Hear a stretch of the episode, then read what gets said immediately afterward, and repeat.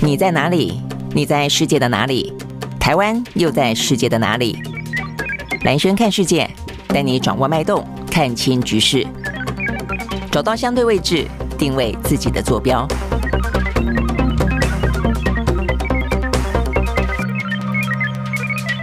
好，大家好，欢迎呃收看今天的蓝轩看世界啊。那在今天的话呢，也一样啊。这个国际新闻来说的话呢，呃，这个俄乌战争之外的话呢，现在目前在朝鲜半岛上面呢，出现了另外一个紧张局势啊。我们在昨天就已经特别讲到了，说有关于呢这个北韩再次的呃这个发射飞弹，而且呢这次飞弹的话呢是非常罕见的啊，它跨跨越过日本的上空。呃，那那个时候呃事实上呃在昨天是在差不多七点半左右呃这个发射飞弹，呃所以呢在这个接近中午。等于上午的时间啊，这个讯息还没有到那么的清楚。那这个呃下午经过一整天之后啊，这个消息陆陆续续的出来之后啊，大家大概来说的话呢，它的严重程度啊，大概至少是在呃过去的五年啊以来第一次呢，等于是再次的呃发射一个飞弹呢，等于穿越了日本的上空，也因此在在。昨天才会导致啊，这个日本呢发呃这个发布了呃这个紧急的警报，要这个北海道跟青森啊这个地方的呃居民的话呢都就近啊这个要做空袭的呃这个警报，要去躲躲防空。那再来的话呢，呃包括日韩哦都高度的谴责，甚至在昨天的话呢，后来哦这个美韩之间还呃也以飞弹啊反击，呃用演习的方式了啊，所以呢这代表的是这一次真的很不一样，呃这个射程呢非常的远，而且呢非常的高，而且非常的快啊。所以呢，这个相关的状况，我们待会儿会再聊哦。那所以呢，等于是在目前朝鲜半岛当中，因为北韩。呃，不管是要刷存在感，不管是要对这个呃南韩的呃这个尹锡悦来呃这个震慑，还是说他要对这个美国要讨价还价哦，都有可能是同时都有这样的一个原因存在。总而言之啊，目前看起来的话呢，呃，这个朝鲜半岛上面的局势啊，这个呃等于是进一步的升级。好，那呃在这个之前，我们先回过头来看看啊，一样的相关的国际的财经啊，因为跟我们的生活比较接近啊，这个相关的局势。那在昨天的话呢，整个的呃这个欧美股市表现是比较好。好一点了啊，呃，算是反弹上扬的局面啊，所以呢，历经了呃，从美国升息，全国央行拼命升息，然后英国的金融震荡啊，然后呢，这个政策改弦易辙，马上的急转弯之后，呃，终于啊，这个连续跌了几天之后，目前呢是一个比较反弹上扬的局面啊。那么先从美国开始看起。而在美国呢，道琼上涨了八百二十五点四三点，收在呢三万零三百一十六点三二点，涨幅是百分之二点八。纳斯达克指数呢上涨三百六十点九七点，收在一万一千一百七十六点四一点，涨幅是百分之三点三四。呃，S M P 五百呢上涨了百分之三点零六，另外呢，费城半导体涨了百分之四点四六。OK，好，所以呢，这是上涨的美国股市。那欧洲呢，三大指数也都是上扬的。呃，我们看到的包。包括像是呃，这个德国上涨百分之三点七八，英国上涨百分之二点五七，法国呢上涨了百分之四点二四。好，那呃，没有，我现在正在正在找一个我相关的跟欧美股市有关的资料，刚才桌上资料太多了，现在不知道放到哪里去了。嗯，OK，好，我请我这个呃这个音控帮忙找一下哦。好，那这个除了欧美股市呢是上涨的之外呢，目前的台股哦，因此也都是上扬。所以我们目前看到的话呢，呃，这个目前哦台股呢上涨了两百九十八点三二点，那收在一万三千八百七十四点八四点啊。OK，好，所以呢这个部分的话呢是目前看到的哦，这个美国股市、欧美股市呢都是上涨的。好，那欧美股市的上涨当中呢，最受到注意的啊，呃，我想在今天的话呢。是一个。很劲爆的话题啦，那就是呢，马斯克。我觉得刚才可能是因为我们做了访问啊，所以呢，其他资料都一并被收走了。好，去找找看啊。呃，OK，好，那我们刚刚讲到了，就是说，呃，在这个市场当中啊，这个最具有话题性的是马斯克啊。马斯克呢，他怎么了哦？大家记不记得他先前说要买 Twitter，后来的话呢，他又反悔了哦，说他不买 Twitter。那所以呢，因为这样的关系哦，所以 Twitter 呢正有一个官司，呃，跟这个马斯克呢正在进行当中啊。那这个官司的话呢是。是在呃十月份吧，哈，所以已经打了好几个月的法律战啊。那目前看起来的话呢，呃，接下来原本是在十月十七号啊，这个相关的一些呢，呃，这个听证会啊，这个等于说，嗯，Twitter 他们要有些举证啊，这个相关的部分的话都要进行啊。但是就在这个之呃之前，等于是在今天十月五号，突然之间，马斯克又说他要买了。而且他用原本的价格，就先前啊喊出来的价格，呃，就是总共是四百四十亿的美金，呃，那个价格就是一开始啊，这个一开始讲到是五十四点多块钱吧，每一股啊，用这样的价格来买，呃，所以五四百四十亿美金的话呢，大概就是呃折合台币一兆三千多哦，这么这么多的哦，这个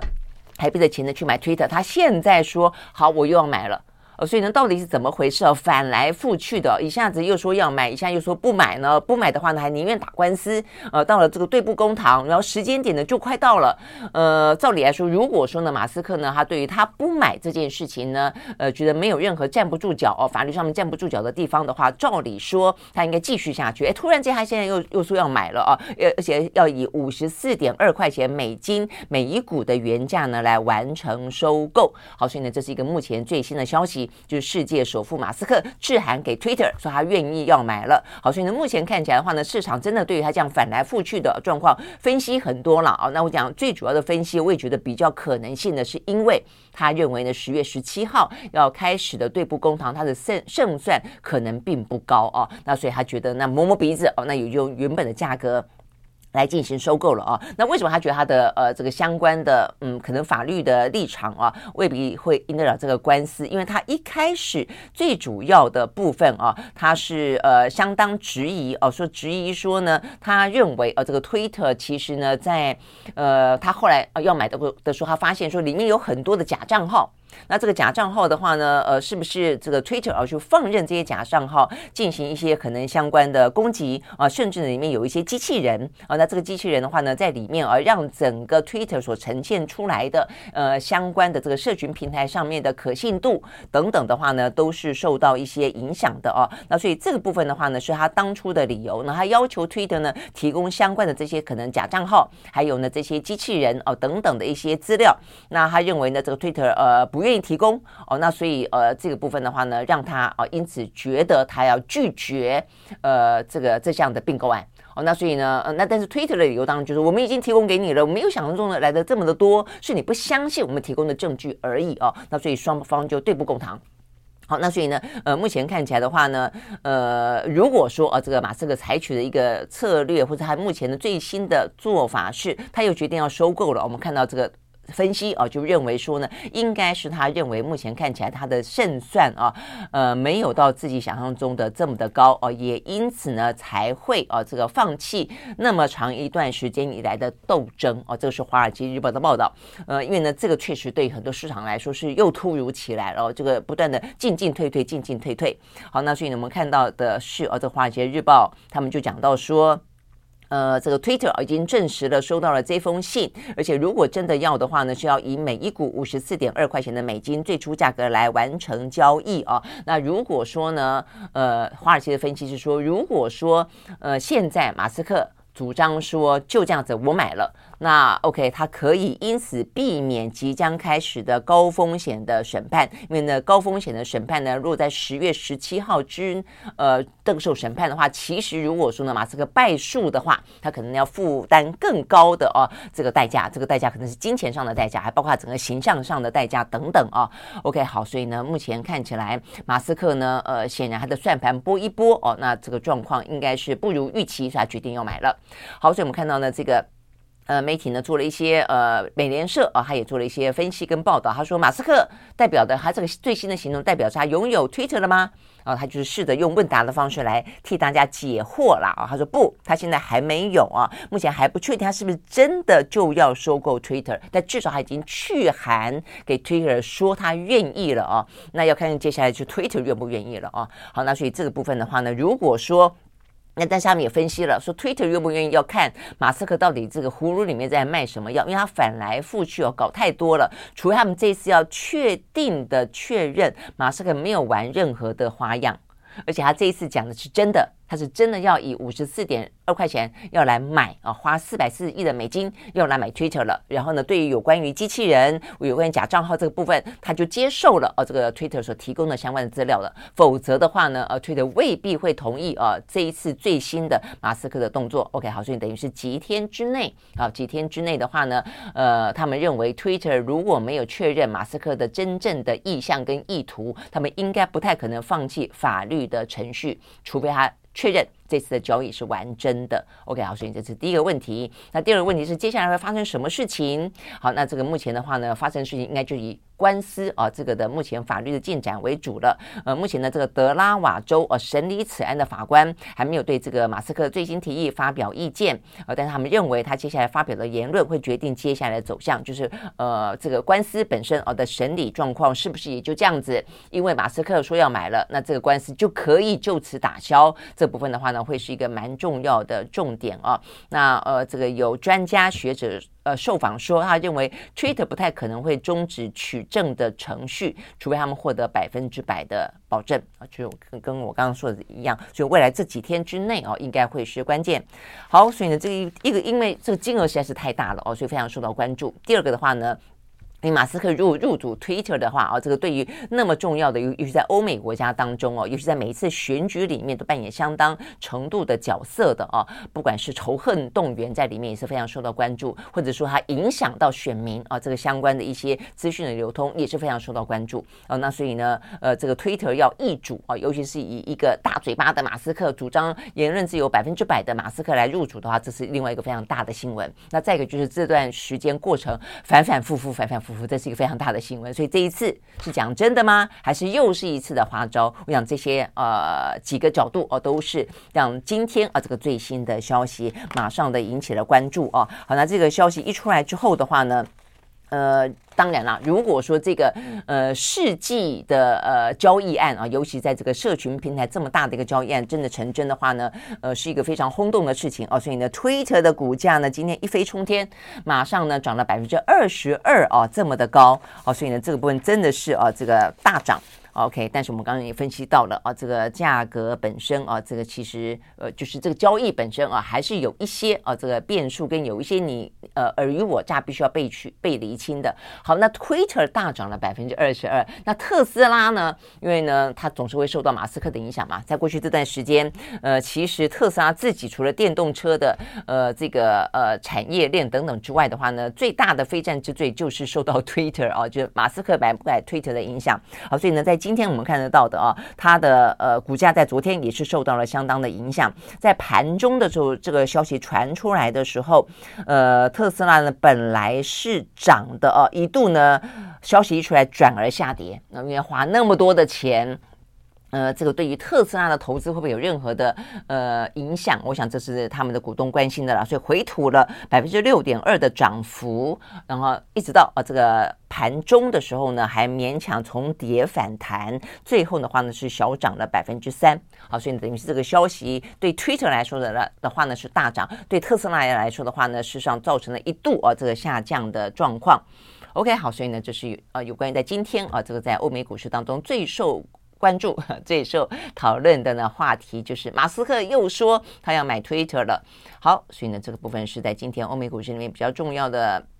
消息啊，那除了这个之外的话呢，呃，还有啊，这个几个比较重要的消息。呃，我们先来看啊，这个是美国哦，美国的话呢，在今天我觉得蛮重要，是这个是涉及到地缘政治了啊，那就是呃，在过去这段时间啊，美国对于中国大陆的相关的一些比较呃晶片啊，尤其是些高端的晶片，像是半导体啊、半半导体呢生产设备等等，都做了一些出口管制。那今天的最新的消息啊，也是华尔街日报报道。那就是呃，等于是白宫内啊，这个相关的知情人士说，拜登正打算要针对相关的半导体跟相关的晶片做更进一步的新的出口管制。那这一次呢，要针对的啊，是目前中国生产速度最快、最尖端的晶片潜力的这部分，他们正在做非常多的努力。那然后呢，针对这个可能努力，目前看起来的话呢，是量子计算啦。因为目前看起来，中国大陆在量子计算部分呢发展的非常快，而且呢非常专注的在这个地方想要呢单点啊来突破超越美国，所以呢对美国来说的话呢，这方面是非常非常具有呢相当程度的危机感的啊，所以呢先前针对一些呢。呃，这个中国大陆的人才在美国的这些什么大学啦、研究单位里面呢，会不会去窃取这个相关的资资料啊？也是跟这个量子，除了一些国家安全之外，也跟量子啊这个计算有相当大的关系。那时候讲的是人才跟一些呃，这个等于是研究资讯。那现在在讲的呢，是最新的，很可能啊，说会是针对呢这个量子计算在内的一些呢最尖端的晶片制造工具，还有呢这些高端内的。内存的晶片制造能力等等啊，这些部分就是针对一些组件啦、一些组件啦、零组件啦、一些呢呃工具啦，都要进行相关的设限。好，所以呢，这是目前说有打算啊这样子做。OK，好，那如果是的话呢，你可以看得出来啊，等于是美国就各个方面，只要是比较先进的。呃，跟晶片有关的啊，不管说从一开始的呃这个原料啊，包括接下来的一些制成，包括接下来的一些工具，包括一些生产设备，几乎各方面，而是全方面的围堵啊。OK，好，所以呢，这个部分是在另外这方面，我们看到中美啊在高科技的战略对峙当中，美国呢不断进行相关的出口限制，这个部分看起来又有啊一个可能更新的状况。好，所以呢，这是另外一个呢比较受到关注的。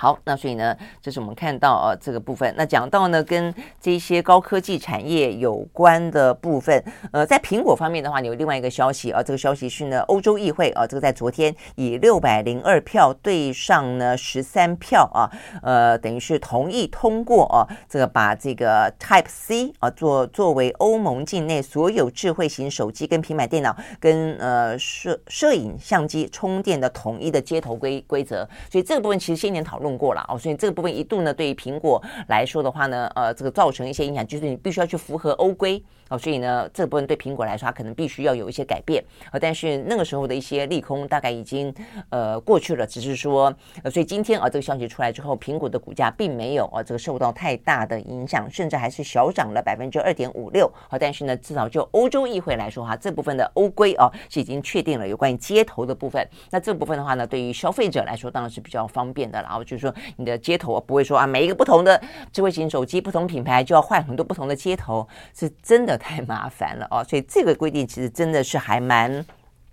蛮消费者导向，蛮好的哦。OK，好，所以呢，如果说呢，亚洲哦，这个台湾也可以这样子做的话，当然就更好了。OK，好，所以呢，这个部分呢是另外一个哦，跟这个企业比较有关的消息。那最后呢，我们来看看油价啊，这个跟国际财经部分，国际呃的油价呢也是连续跌几天之后的话呢，这几天都是上涨的。因为今天的时间稍晚啊，这个 OPEC Plus 啊，他们就要召开会议了。那这个会议的话呢，目前看起来应该是会减产嘛啊，那所以呢，呃，连续几天都是油价上涨。在今今天的话呢，我们看到这个油价，西德州原油的期货上涨百分之三点五，在每一桶八十六点五二块钱美金，伦敦布兰特原油上涨百分之三点三，收在每一桶九十一点八块钱美金。好，所以呢，连跌了好几天啊，因为担心经济衰退的关系，接下来又连涨了好几天啊，因为可能会减产的关系。好，但是这个减产的部分啊，这我看 Bloomberg 的报道了哦，他们是说呢，到底会减产多少？呃，有一说哦，甚至说会比原本预期的每一天，呃，这个减产一百万桶来的更多，说会减产到两百万桶。我想这是这个消息面，因此让这个油价啊，在这个今天的数字看起来又走高蛮多的原因了啊。那另外也有说，那就算没有到两百万桶一天的话，可能也会是比一百万来的多，可能在一百万桶到一百五十万桶区间。好，但是我觉得这边有一个吊诡哦，就是说这边说呃多少万桶多少万。跟实际生产的话呢，呃，是有一个差距的。啊，所以呢，这个刚才讲几呃多少万桶是一个目标，大家在讨论的时候设定的一个呃，这个大家共同遵遵循的一个总量，就是大家讨论好，呃，这个全球的啊，这个在 OPEC 呃这个集团里面的呃总产量是这样子，那每一个国家的配额多少？但事实上，我看到这边有专家说，其实 OPEC Plus 现在的实际产量根本没那么多，所以意思就是说呢，你。你即便说，呃，每一天要减产，比比方说一百万桶，或者减产两百万桶，那事实上根本没那么多，所以事实上也不会减那么多啊。他们就说，比方现在的话呢，OPEC 成员国里面九月份的产量，它原本是说呢，呃，在九月份大家一起生产的总量不能够超过两千六百七十五万桶。但事实上现在也只有两千五百多万头哦，所以实际上没有产那么多。所以呢，如果当你把这个目标价下降一点的时候，搞不好跟产量是差不多的。那就算比产量低一点，也没有看起来数字上面来的低啦。OK，好，所以呢，这个意思就是说。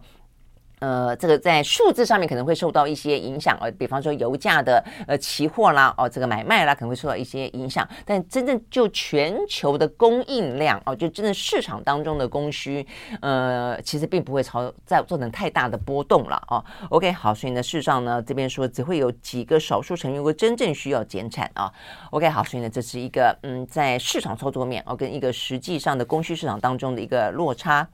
好，所以呢，这些呢是在我们今天看到比较重要的一些国际的呃财经讯息。好，那看完这个，看起来目前基本上在今天哦比较嗯乐观啊的呃，等于是跌了好多天了，所以反弹比较乐观的讯息之后，我们就来看一些地缘政治啊。那这个地缘政治看起来的话呢，就是比较紧张了哦。好，所以我们刚刚讲到最主要的就是。在昨天呢，受到非常高度关注的北韩的飞弹飞越呢日本上空这个讯息，那经过一整天之后啊，这个讯息呢更加的清晰了啊。好，首先的话呢，他们讲到这个飞弹啊。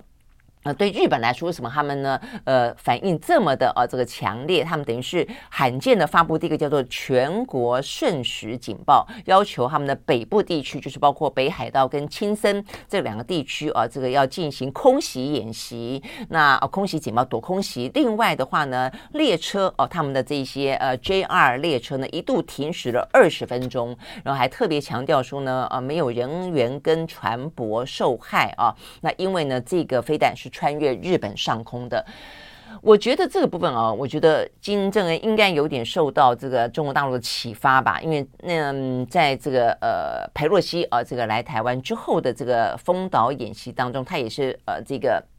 飞弹飞越台海上空哦，所以它呃这个恫吓的呃这个性质是来的更强的哦。那是让金正恩发射飞弹那么多，因为我觉得他多到大家都已经有点点疲了啊。所以呢，昨天发射的时候呢，呃，大家可能也还不是那么完完全全清楚知道说他这个发射的飞弹是短程啦，是呃中程啦，然后呢是哪一类型的呃导弹啦哦。所以昨天的话呢，只知道说哎，日本啊这个发呃罕见的啊这个发了呃防空警报哦，所以是蛮。蛮特别的，我们昨天也特别强调了这一点啊。那现在才知道说，哦，原来是五年来，嗯，又一次的啊。这个上次是叫火星十二号飞弹啊，那个是在二零零呃二零一七年的时候啊，这个飞越过日本的上空，那个时候也是一样啊。这个对于川普政府啊，这个。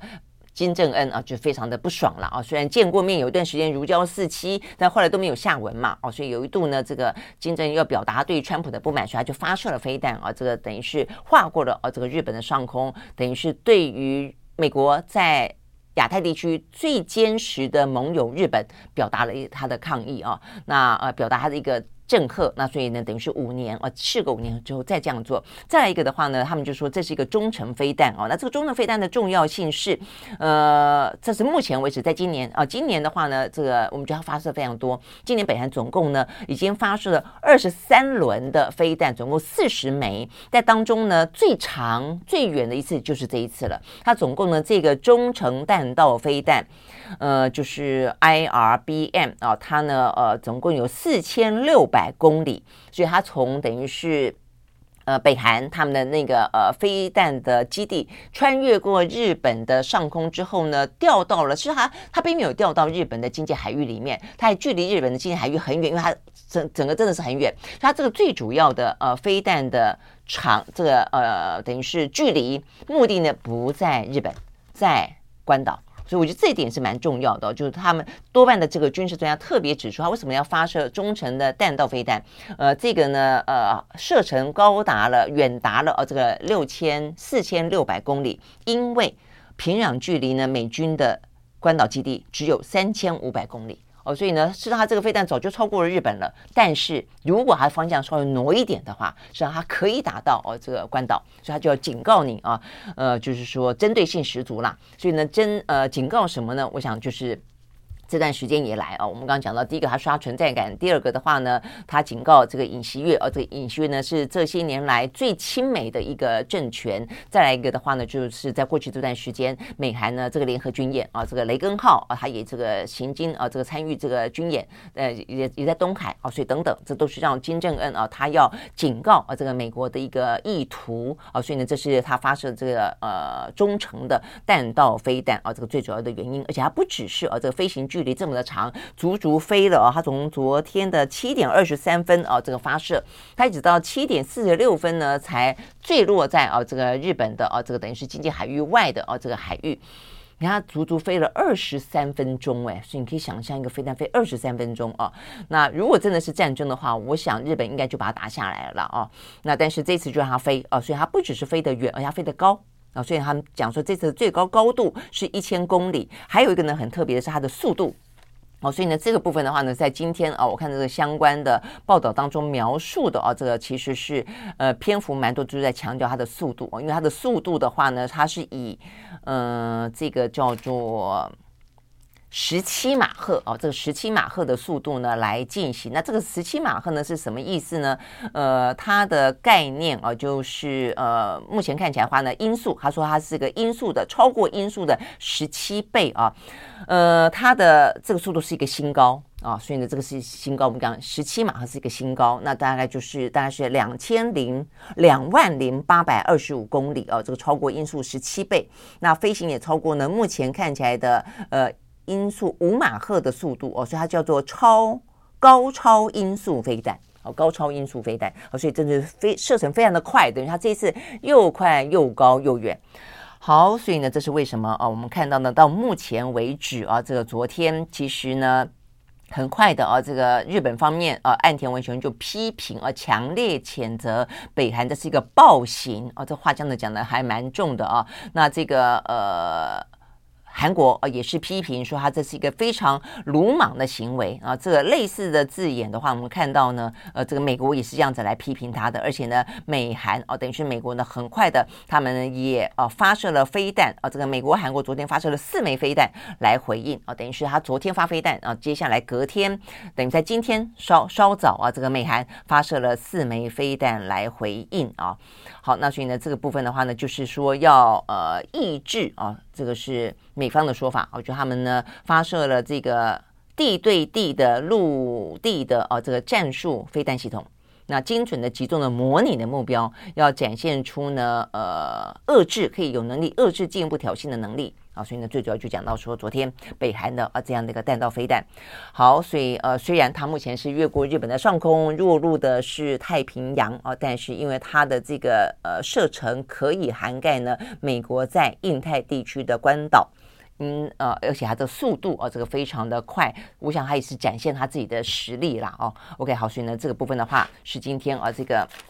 北韩哦发射飞弹，等于是连续两天了。到今天为止，还有这个后续效应最主要的原因。好，所以呢，这个美日韩呢，这个呃强力谴责啊。那这边也看到到，但是呢，在北韩部分的话呢，它也除了在昨天发射飞弹之后呢，今天进行的是文攻哦，不断的呢在进行一些文宣的战术啊。那批评啊，目前呢，南韩对于跟日呃跟美国之间靠得太近。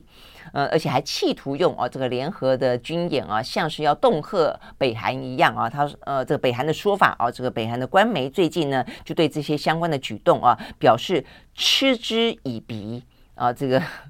呃，北韩啊，他的宣传机构啊说。这个美韩之间呢，要加强威慑的行动，是对一个核武国家的虚张声势。哦，他意思我是一个核武国家，你以为你这样联合演习就可以吓得了我吗？哦，所以话讲的也其实真的还蛮嚣张的哦。那呃，中间有一个叫做。呃，北韩的对外宣传的媒体啦，而且每一个国家都有自己的对外宣传的媒体，呃，这个叫做“由我们民族自己”哦，这样的一个概念啊，这个它实际上最主最主要是针对南韩啦，所以它把它当做一个我们的民族嘛啊，来进行一些呃统战啊，跟一些文攻。他说呢，尹锡悦政府正在把呢朝鲜半岛带进核战的危机。哦，所以他是谴责，意思说我会这样的不断的射飞弹，我会升高我一个可能要呃进行核试爆的态势，都是因为你们哦，都是因为南韩。他说呢，尹锡悦政府啊死抓住美国这个呃核恶魔哦，他也说呃美国也是一个拥有核武的国家啊，他是一个恶魔，呃不放啊，所以疯狂的对于北韩呢进行不计后果的战争演习。OK，所以讲的就是先前呃九月底的时候这个联合军演啊。然后呢，他没特别讲到说呢，我们刚不是提到说美国的雷根号啊，他在这个附近呢也共同参与了这个联合军演嘛啊，那这样子呃，这个嗯南呃北韩的啊这样的一个统战的宣传媒体，他说呃我们一点也不惊讶啊，对这个浮动的军事基地，就讲到这个航空母舰了啊，事实上是废铁啊，我们对这个就像废铁一般的我们啊，要进行这个相关的恫吓，这些呢。傀儡好战分子真是愚蠢啊！OK，等等啊，所以骂的还蛮凶的啦。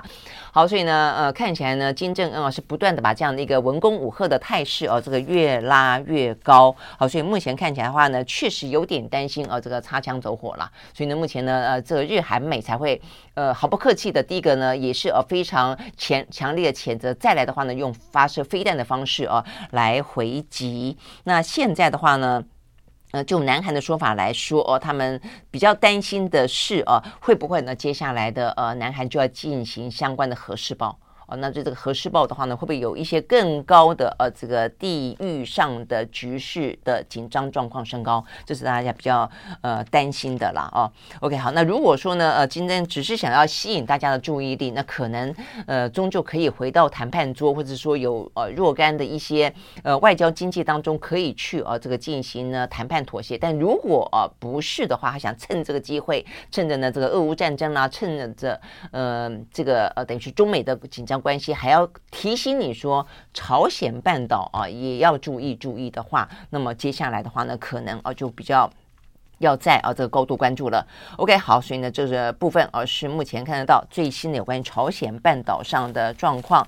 好，那所以呢确实啊，目前看起来全球就是我们这段时间就不断的在关注，也提醒大家，就是在呃地缘政治的风险风险当中，显然的啊不是一个俄乌而已啊，而且俄乌的话呢，目前坦白说。也就是这个样子了啦，哦，那当就是，呃，俄罗斯就并吞了哦，这个。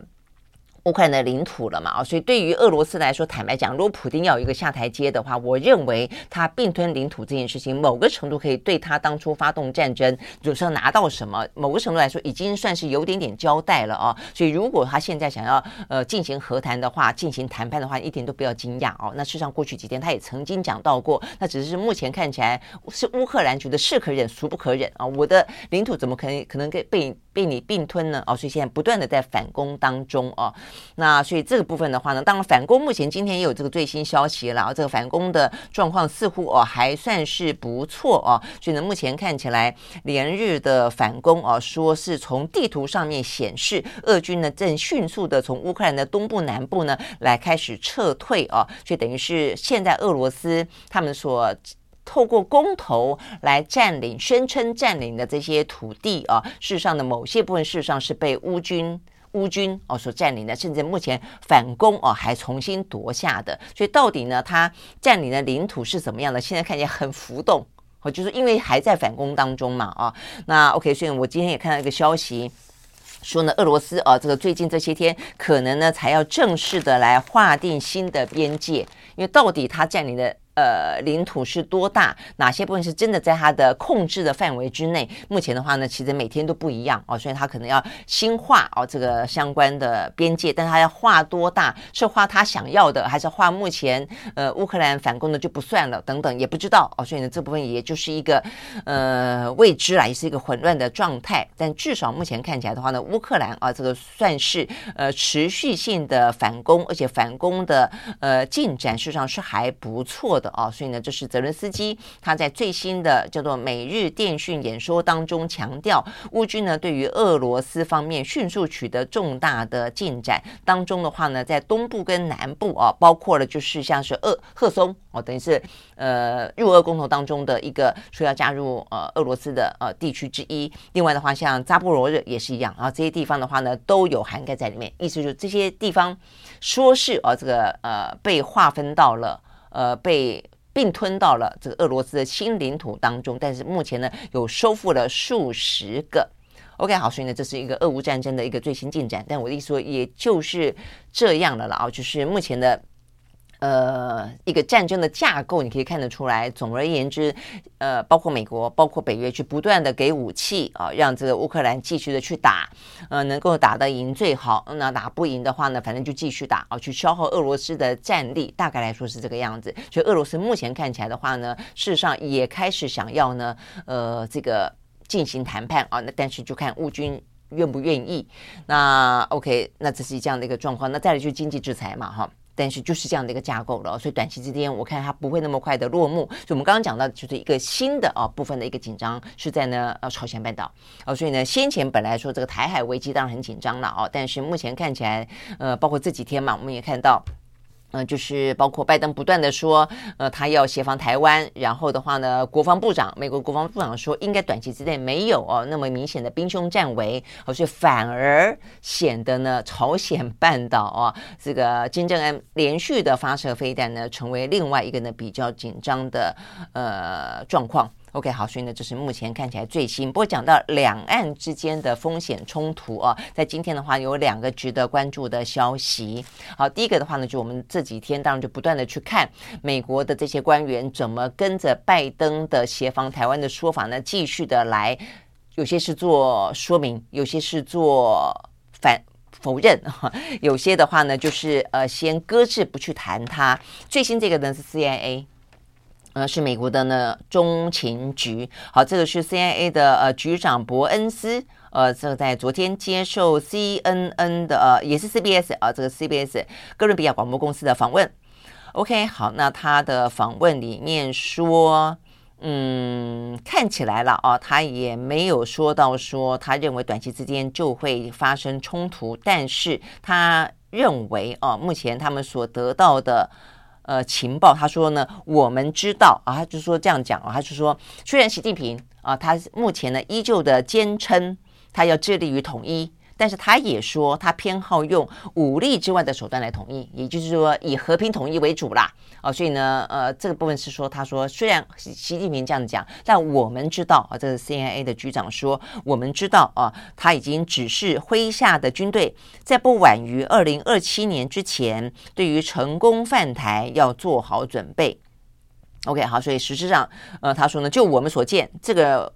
过去这这样，就未来这十年啊，这个随着持续的推进，可能会发生冲突的风险就越大。OK，好，所以呢，这是美国的经呃中情局长啊，这个伯恩斯对于台海危机里面所做的一个最新的表达，显然是一个他们掌握到的情报啊。这个情报当中，呃，习近平有对于如果要武力犯台，他必须要在二零二七年做好准备。但当然，做好准备未必要做啊，只是他有有这样的一个实力跟能力，呃，要有这样的一个准备啊。那所以呢，这个风险是会。随着时序推进越来越高，大概是这个意思啊。好，所以他并没有所以特别提到说是不是协防台湾啊什么样的这样的一个状况。好，所以呢，这是有关于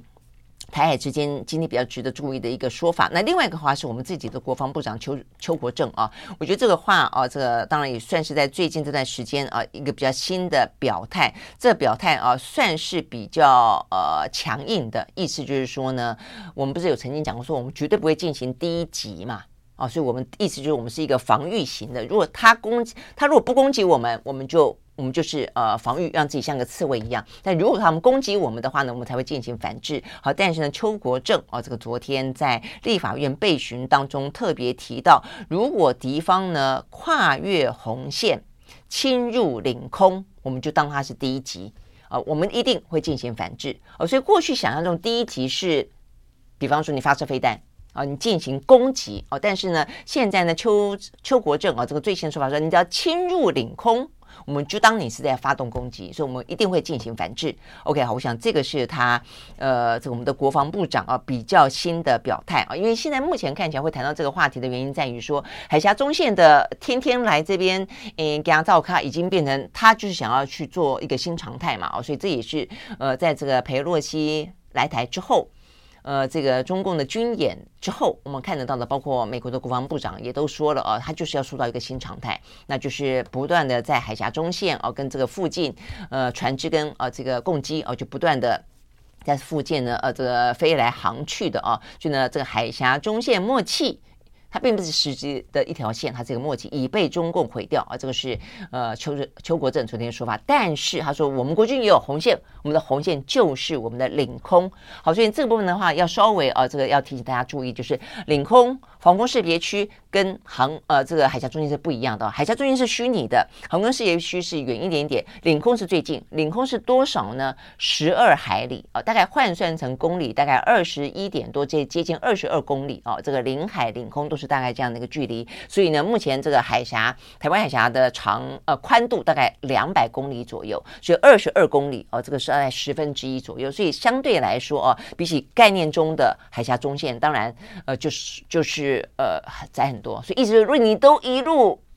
入侵哦，就你的飞机一路会飞飞到我们的领空了，那当然已经很贴近我们了啦哦，那当然这个就视为第一级，我们一定反制。OK，好，所以呢，这是呢，邱国正昨天呢在立法院里面特别强强调，他定义所谓的敌方第一级不限于枪炮。那对我们来说，领空是我们的红线，你只要一旦侵犯领空，你就是视同作战，我们一定反制。OK，好，所以呢，这是有关于呢在台海当中哦，这个比较值得注意的部分。